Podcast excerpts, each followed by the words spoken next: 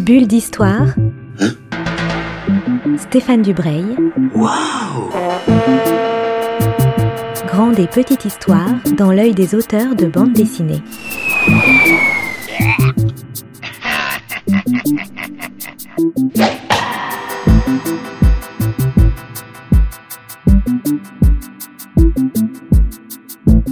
Bonjour à toutes et à tous et bienvenue dans une nouvelle bulle d'histoire sur Art District Radio.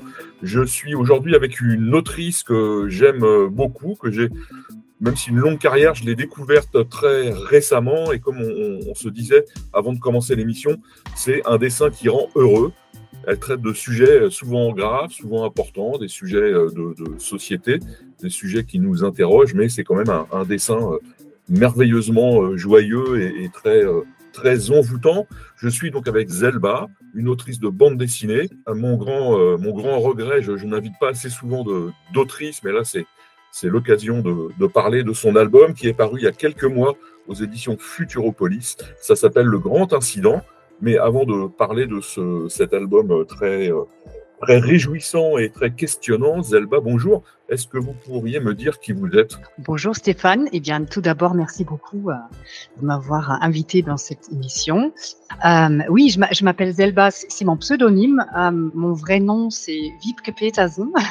je suis allemande, mais je vis en France depuis un peu plus de 25 ans maintenant. Donc, comme j'ai un nom pas très facile à prononcer, j'ai préféré prendre un pseudonyme.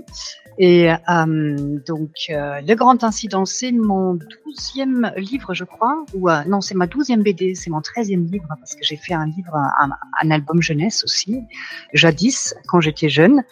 Euh, ben voilà, et, et j'ai découvert la bande dessinée sur le tard. J'ai lu ma première BD à 30 ans passés. C'était Persepolis, et c'est ce livre de Marjane Satrapi qui m'a vraiment donné envie de faire de la bande dessinée.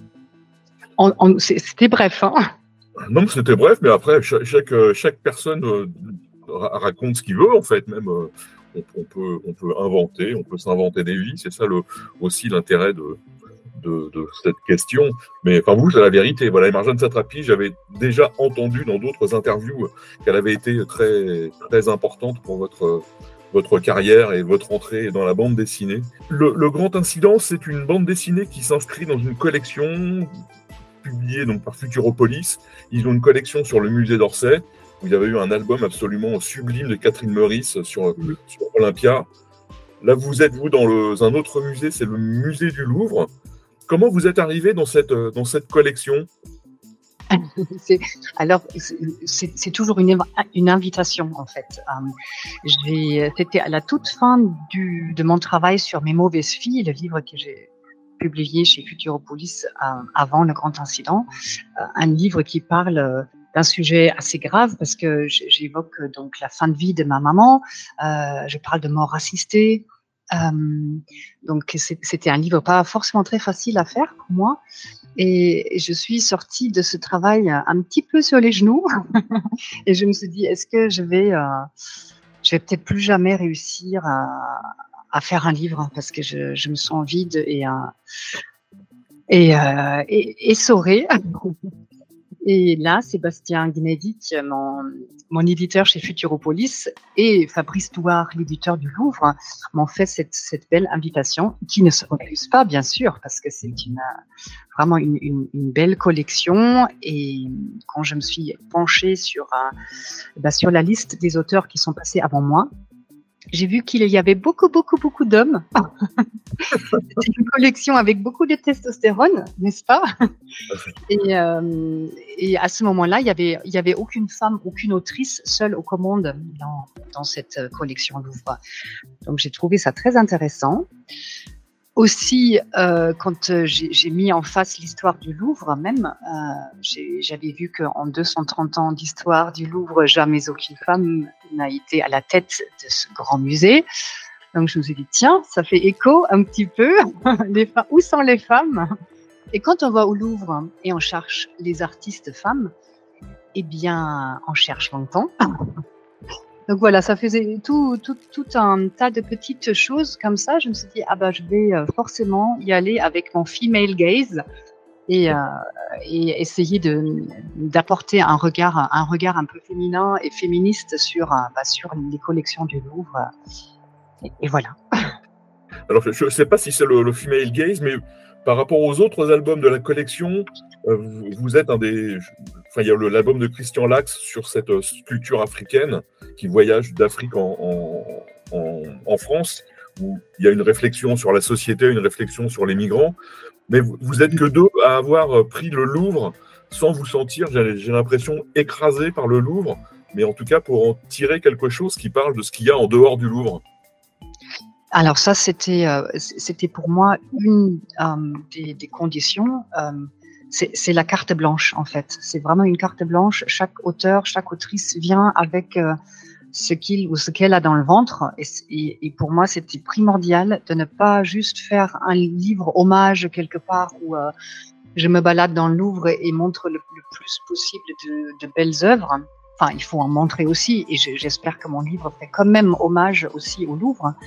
Mais euh, pour, pour, moi, c'était euh, un prétexte pour parler de quelque chose qui, qui, me travaille de toute façon. Je ne peux pas passer deux ans de ma vie euh, à faire un livre euh, uniquement euh, distrayant ou uniquement amusant. Ou, euh, voilà, il y a toujours forcément quelque chose qui me travaille et que, qui, qui, qui me fait réfléchir et j'espère qu'il fera aussi réfléchir à celles et ceux qui lisent le livre après.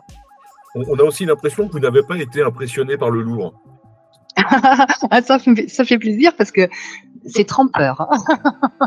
si, j'ai été, j'ai été très, très impressionnée même. Euh, parce que euh, je, je, me traîne un, un, un, vieux, un vieux complexe de l'imposteur quand même, parce que comme j'ai débarqué dans la, dans la BD très tard, et euh, quand j'ai eu cette, cette, invitation dans la collection Louvre, j'ai dû avouer à mes deux éditeurs que je n'y avais jamais mis les pieds avant. donc, c'était, voilà, j'y suis allée euh, toute petite en rampant quelque part. Et, euh, et, si, si, si, c'est très, très impressionnant. Mais j'ai essayé d'utiliser euh, la BD pour, euh, bah, pour apprivoiser en fait ce lieu et euh, même, même par le format, commence, enfin commencer par le format du livre que j'ai vraiment euh, créé pour pour ce, livre-là.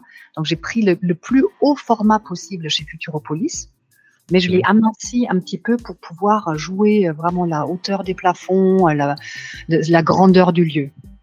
Donc, euh, si, si, ça m'a, ça m'a bien impressionné. On va quand même rentrer dans cette histoire. Euh, le, le, tout début de l'album nous met directement dans, dans l'ambiance et, et, pose des questions qui vont se, se, poser tout au long du livre. Mais comment, euh, comment commence véritablement cette histoire? Quel est l'élément déclencheur que vous avez raconté? Alors, euh, le, livre commence sur une scène qui se passe euh, après le grand incident. Ce qu'on appelle le grand incident dans l'histoire, c'est en fait la, disparition euh, des, femmes nues dans les œuvres. Donc, les femmes nues dans les sculptures et dans les toiles deviennent transparentes et se dérobent au regard hein, des, des visiteurs euh, qui, en partie, les traitent un petit peu ou leur manque de respect parce qu'elles se font, euh, elles se font toucher, elles se, elles, se prennent des réflexions irrespectueuses, etc. Comme un petit peu comme les femmes dans la rue. Donc j'ai fait euh, ce, ce, parallèle entre euh, la nudité féminine dans l'art ancien et la sexualis sexualisation du corps féminin dans notre société d'aujourd'hui encore. Donc voilà, et, et, et, cette première scène montre un petit peu le pied de nez que qu'ont trouvé euh, les sculptures et les, enfin, les femmes nues dans les œuvres pour, euh, pour revenir euh, aux yeux des, visiteurs, c'est-à-dire que les, les, visiteurs mâles majeurs du Louvre doivent bah, se déshabiller pour visiter le musée, pour se mettre un petit peu à, pied d'égalité de, toutes ces femmes nues et d'avoir la même place vulnérable qu'elles qu occupent. Et c'est intéressant parce que quand on rentre dans l'histoire, quand on est un homme, donc un, homme qui lit, euh, qui lit votre bande dessinée, avant évidemment de rentrer et puis de prendre plaisir à lire, euh, c'est, euh, on, on, ressent un vrai malaise au début de l'histoire. Ça, c'est une chose qui, qui m'a, qui m'a, comment dire, ça m'a pas étonné parce que je, j'aime les histoires et j'aime qu'on me surprenne. Mais le fait de demander aux hommes de se déshabiller, on se dit tiens, voyez, y a, on, on, on, est très, on devient très bancal. Ça, j'ai trouvé ça très intéressant en fait du point de vue masculin de ah, bah. Ah, ça, c'est marrant que, que vous dites ça parce que parce que moi, je n'ai pas voulu créer un malaise, j'ai plutôt voulu euh, interpeller et faire rire, parce que c'est, c'est loufoque un petit peu aussi comme, euh, comme situation, que les hommes, euh, c'est des habits. Après, c'est un, malaise qui passe vite, hein, parce que je vous dis, on, plus, plus qu'un malaise, on se sent bancal. Après, quand on l'histoire, on, on retombe sur ses pattes et, on, et on, avance. Hein. Mais c'est intéressant que pendant quelques pages, voyez, on se sente très déstabilisé. Mais ça, c'est oui. alors ça, c'est ça, c'est vrai qu'il faut parce que ça, c'est le début, euh, le début de toute réflexion. Je pense, c'est d'être d'être euh, euh, bousculé un petit peu dans, ce qu'on pensait être une norme en fait. Et, j'aime bien utiliser utiliser un peu des bousculades graphiques et en histoire pour pour commencer une histoire. Oui, bon, on est, très bousculé parce que ce que j'ai trouvé vraiment passionnant dans ce que vous racontez, mais aussi dans votre dessin, c'est qu'en permanence, il y, a une sorte de renversement des, regards. Euh, les, personnes qui, avancent dans l'histoire sont souvent à, une place qu'on ne leur imagine pas ou à une place qu'on ne leur assigne pas. Par exemple, c'est une femme de ménage qui parle au statut, c'est pas une conservatrice. Les directeurs, en fait, sont deux directeurs. Il y a un directeur directrice parce que c'est un personnage à deux à deux faces, un grand, un petit, un homme, une femme. On, est on est sans arrêt euh, sans arrêt. Je, reviens le mot euh, bancal. On, est sans arrêt surpris parce qu'on n'est jamais à la, à la place à laquelle on s'attend dans votre livre. Ah, mais ça, c'est, ça me fait très plaisir. Ça fonctionne donc. oui. Euh, en fait, j'ai, j'ai voulu raconter donc tout, tout ce qu'on a évoqué tout à l'heure, ce sont des sujets pas forcément très drôles. Euh, l'invisibilisation des, des, femmes dans, le milieu culturel, euh, euh le plafond de verre qu'on rencontre beaucoup de femmes encore dans, plein de milieux euh, professionnels qui leur refusent euh, d'atteindre le, plus haut niveau, les plus hauts postes. Aussi dans cette histoire, c'est le cas parce qu'on a un président directeur et sa sœur jumelle, c'est sa secrétaire, c'est la secrétaire de, direction, mais en réalité, elle prend très souvent sa place parce qu'il a un handicap, il, n'arrive pas à prendre la parole en public. Donc, euh, quand le directeur hein, doit euh, prendre la parole en public, eh ben, il envoie sa sœur déguisée en lui et, ça passe crème. Elle, fait deux têtes de plus, mais, personne n'y voit que du feu et j'ai vraiment voulu me servir d'un. Donc j'ai pris une fable burlesque un petit peu. J'ai pris ce, côté burlesque euh, pour aussi euh, créer un vrai décalage et euh, un décalage avec le vrai Louvre, bien sûr, pour montrer que c'est une histoire et, euh, et aussi euh, pour et ben pour déconstruire euh, les stéréotypes. Donc, je me sers de stéréotypes et je les déconstruis euh, au fil de l'histoire. Donc, on a, comme vous avez dit,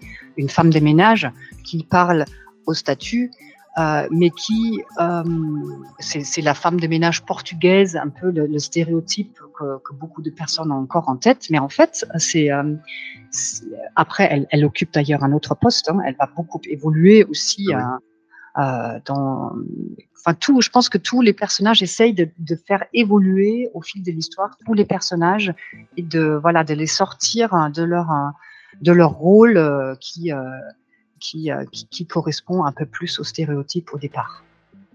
Oui, absolument. Et surtout, comme vous disiez, c'est burlesque.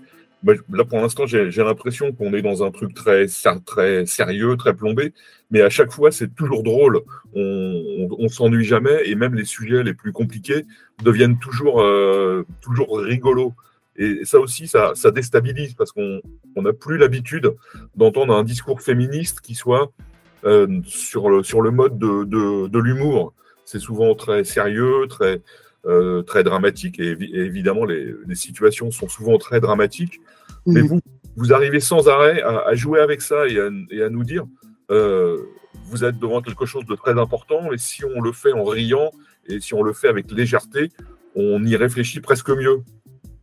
Alors, je ne sais pas si on y réfléchit mieux, mais on y réfléchit autrement. C'est-à-dire que j'ai euh, ce que vous dites avec euh, des, des combattantes peut-être féministes plus, euh, plus virulentes que ce que j'ai fait dans cette histoire-là, c'est aussi important, mais elle s'adresse à un autre public. Là, j'avais envie d'ouvrir le débat à un large public. Si si je raconte une histoire qui, qui, est, qui est agressive, en fait, je vais me couper de, de tout un public masculin, notamment, euh, qui, qui ne voudrait pas ouvrir le livre parce que, enfin, qui, a envie de prendre des coups euh, quand il ne les mérite pas. Donc, euh, donc ça, c'est voilà, j'ai essayé vraiment de montrer aussi que je ne mets pas tous les hommes dans le même sac. Hein.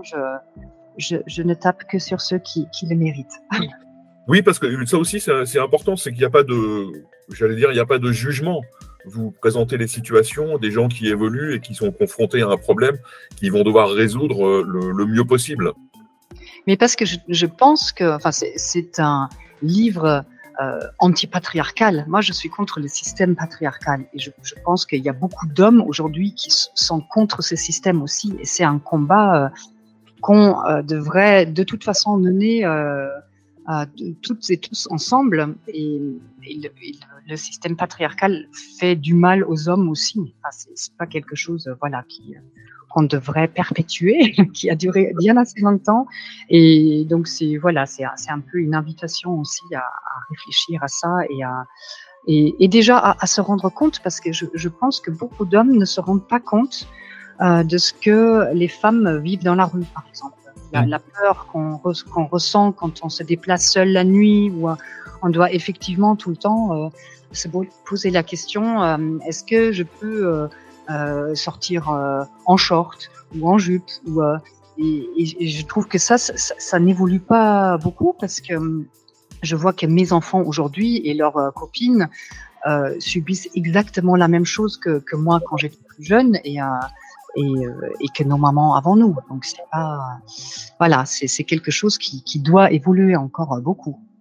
Oui, je vous confirme. Moi, j'ai trois filles et c'est des questions euh, dont on parle euh, pas tous les jours, mais régulièrement. Quoi.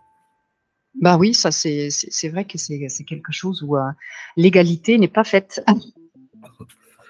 Alors, il y, a, le côté euh, sur, la place des femmes et sur l'image des femmes et sur l'image que les hommes ont, des femmes dans votre euh, album. Mais il y a aussi une vraie réflexion sur l'art et sur l'histoire de l'art, parce qu'on est, quand même, euh, on est quand même au Louvre. Et ce que j'ai aussi beaucoup aimé dans votre, dans votre album, c'est que vous parlez donc d'œuvres du passé, des, sculptures sublimes, notamment de, de la partie du Louvre qui est consacrée à la, sculpture française, où on, a des, des, œuvres assez, assez envoûtantes. Mmh beaucoup de femmes nues, mais il n'y a, pas de jugement sur les, personnes qui ont créé ces œuvres, à, part une analyse d'une historienne de l'art qui est très intéressante. Mais vous prenez les œuvres telles qu'elles sont et c'est le regard contemporain, notre regard sur ces œuvres qui vous intéresse.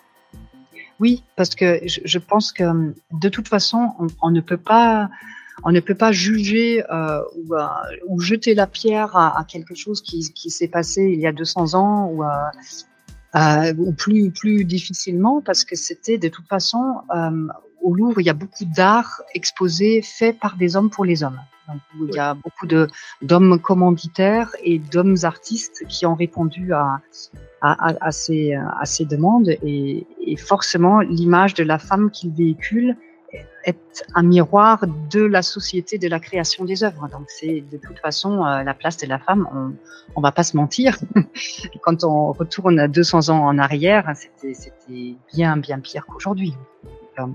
Et c'est moi, moi, ce qui m'intéresse, oui, c'est forcément moi j'y vais avec mon regard, euh, avec le recul qu'on a aujourd'hui sur les choses. Et euh, mais je et ça c'est très important, je, je, le dis haut et fort, je ne suis pas du tout pour censurer des œuvres euh, anciennes ou, ou, de les cacher, ou voilà, c'est pas du tout ça le, le message du livre, c'est plutôt de les recontextualiser, d'expliquer dans quel contexte elles ont été créées, et comme ça on peut mieux comprendre pourquoi, pourquoi il y a beaucoup de femmes qui sont dans des, dans des positions de soumission. Il y a beaucoup d'attouchements non consentis aussi qui sont, qui sont montrés, voire des viols, toujours sous couvert de, de scènes bibliques ou de, de, de, scènes de, de la mythologie gréco-romaine. Mais euh, voilà, mais ça s'explique parce que c'est beaucoup vraiment le, regard de l'homme euh, commandité par des hommes et, ces œuvres étaient quand même souvent aussi là pour euh, bah pour que les commanditaires puissent se rincer l'œil. On va pas se mentir.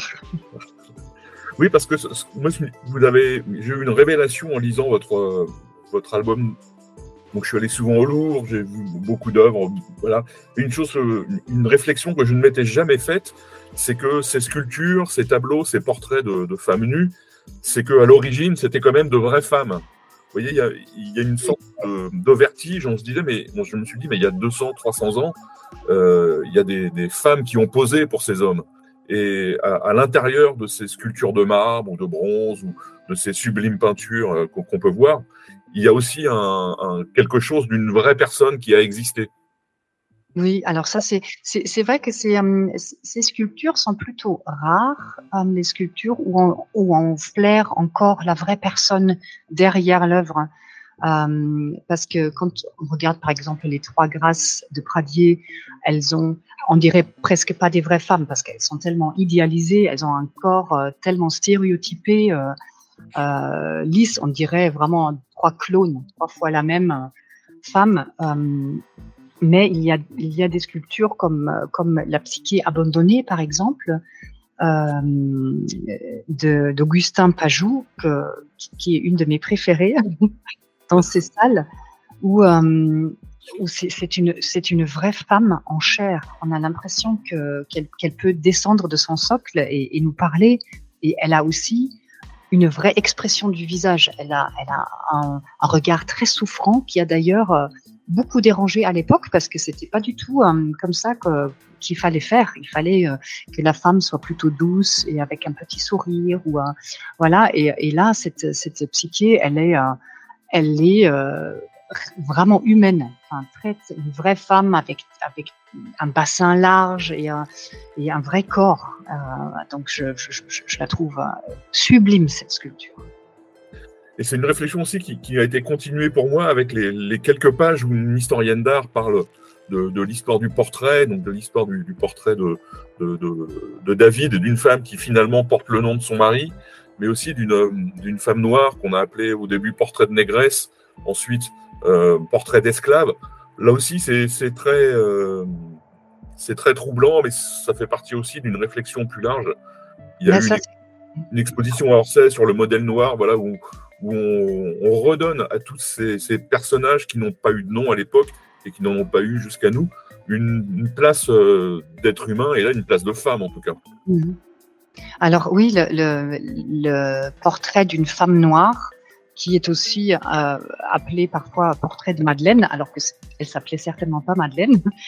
Mais euh, il y, a, y, a, une vraie controverse autour de, de ce tableau parce que nous aujourd'hui on lui prête des intentions que peut-être à l'époque euh, Marie euh, Guimine Benoît qui a peint cette, cette toile. C'est d'ailleurs une des 29 femmes peintres exposées au Louvre.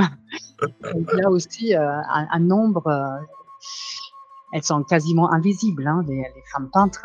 On réfléchit, est-ce que est-ce que c'est pas remettre Madeleine à sa, condition d'esclave en, en, la montrant dénudée dans une dans une position euh, de portrait euh, bourgeois classique, entourée d'ailleurs de portraits bourgeois, de femmes bourgeoises habillées euh, dans de belles robes, etc.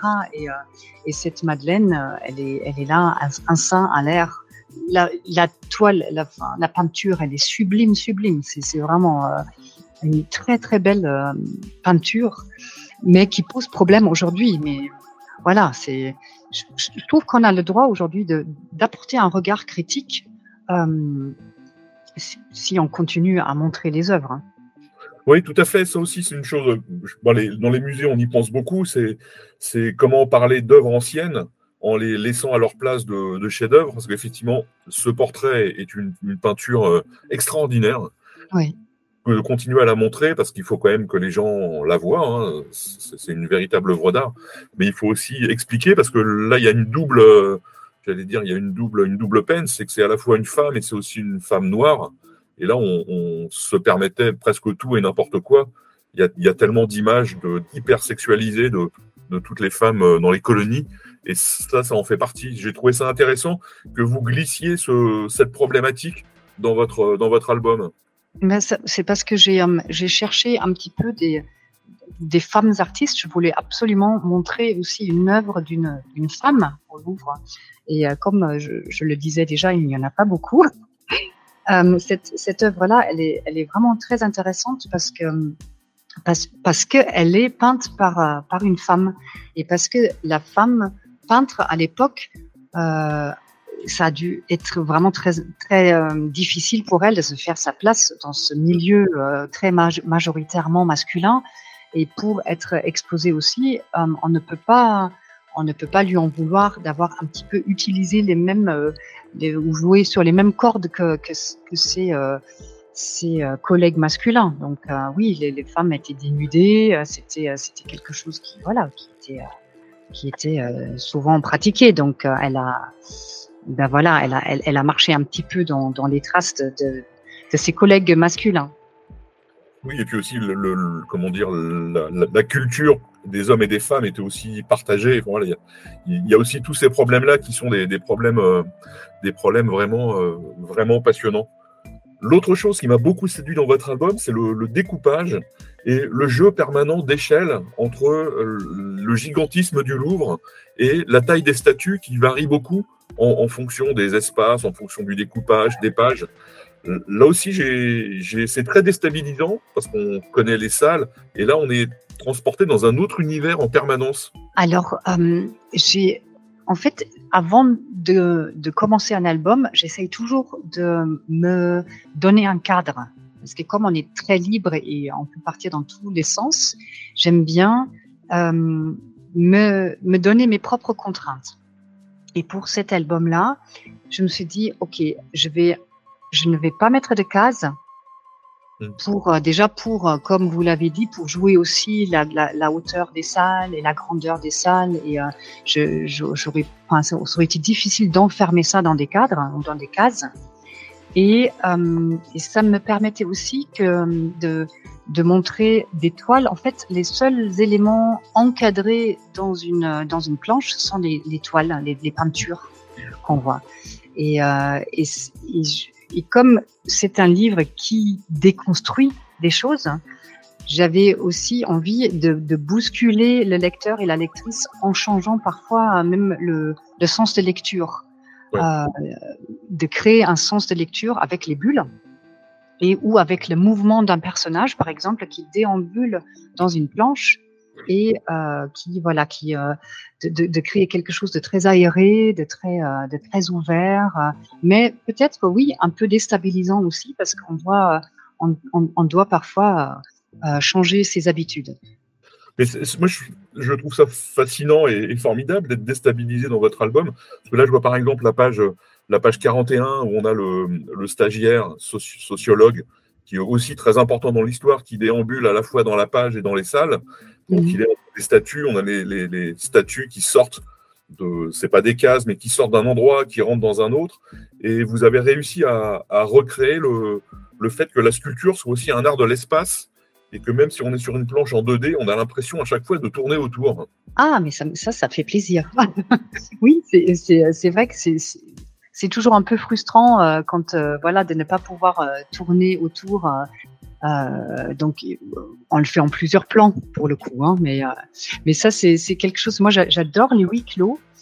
au cinéma aussi et, et, dans la BD aussi, je, je, suis très très attirée par ça et j'ai j'ai Bon, le grand incident n'est pas un huis clos euh, complet parce que j'ai trois scènes qui jouent, euh, euh, une à la plage au Portugal et, et, deux dans un café, mais autrement tout, toute l'intrigue, tout, toute l'histoire se déroule au Louvre. Et, euh, et je trouve que le huis clos nous oblige quelque part de beaucoup déplacer le enfin, la, la caméra, qui est, nos yeux en fait, mais ou le point de le, point de vue. Et, et, je, trouve que ça ça rend l'ensemble très vivant de ne pas toujours utiliser les mêmes plans, mais de beaucoup, enfin parfois de, de, de vraiment se mettre au-dessus ou en dessous pour pour pour jouer euh, la, ben, la grandeur ou la, la petitesse, par exemple, de, de cette petite Teresa qui est un personnage très important de l'histoire. Elle est toute petite, donc euh, parfois pour euh, quand elle parle et ses interlocuteurs se trouvent vraiment au-dessus d'elle, on la voit dans, dans une perspective d'oiseau toute, toute petite dans la dans la planche. il y a aussi une planche qui, qui raconte bien ça c'est pas Teresa, mais c'est le, frère et, la sœur qui, dirigent le Louvre. C'est la page 67. Moi, c'est une page que j'aimais énormément, où au début, le frère et la sœur s'engueulent, et finalement, à la fin, ils se retrouvent, chacun de, chaque côté de la, la, grande case, on va dire ça comme ça, avec un grand et un petit.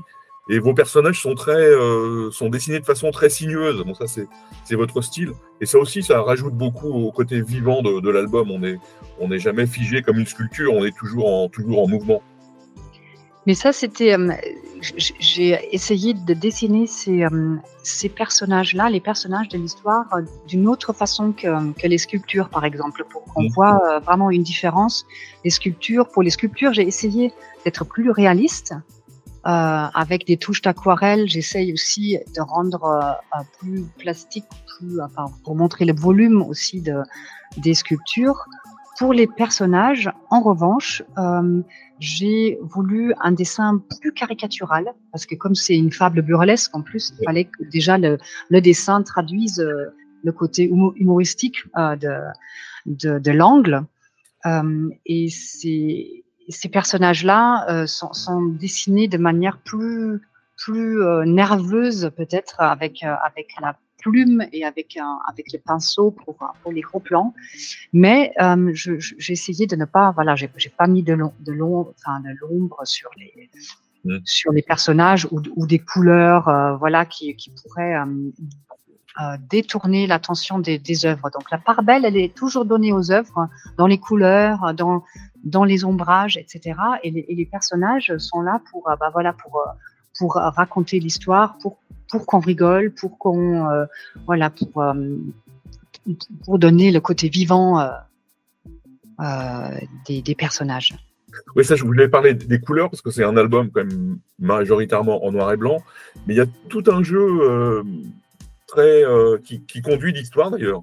Un jeu avec les couleurs, notamment tous les décors sont en couleurs.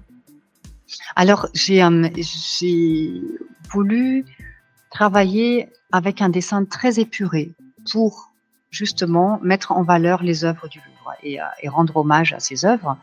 Et c'est pour ça que l'histoire est dessinée en noir et rouge, avec une encre rouge, pour les scènes de jour et en noir et une encre bleue pour les scènes qui se passent le soir et la nuit. Pour, pour finir, parce que avec le temps, le temps, le temps file, je, voulais aussi dire aux, auditeurs que toutes les œuvres sont redessinées parce qu'on aurait pu se dire que vous auriez pu mettre des, des, des photos, mais bon, c'est pas évidemment le style de l'album.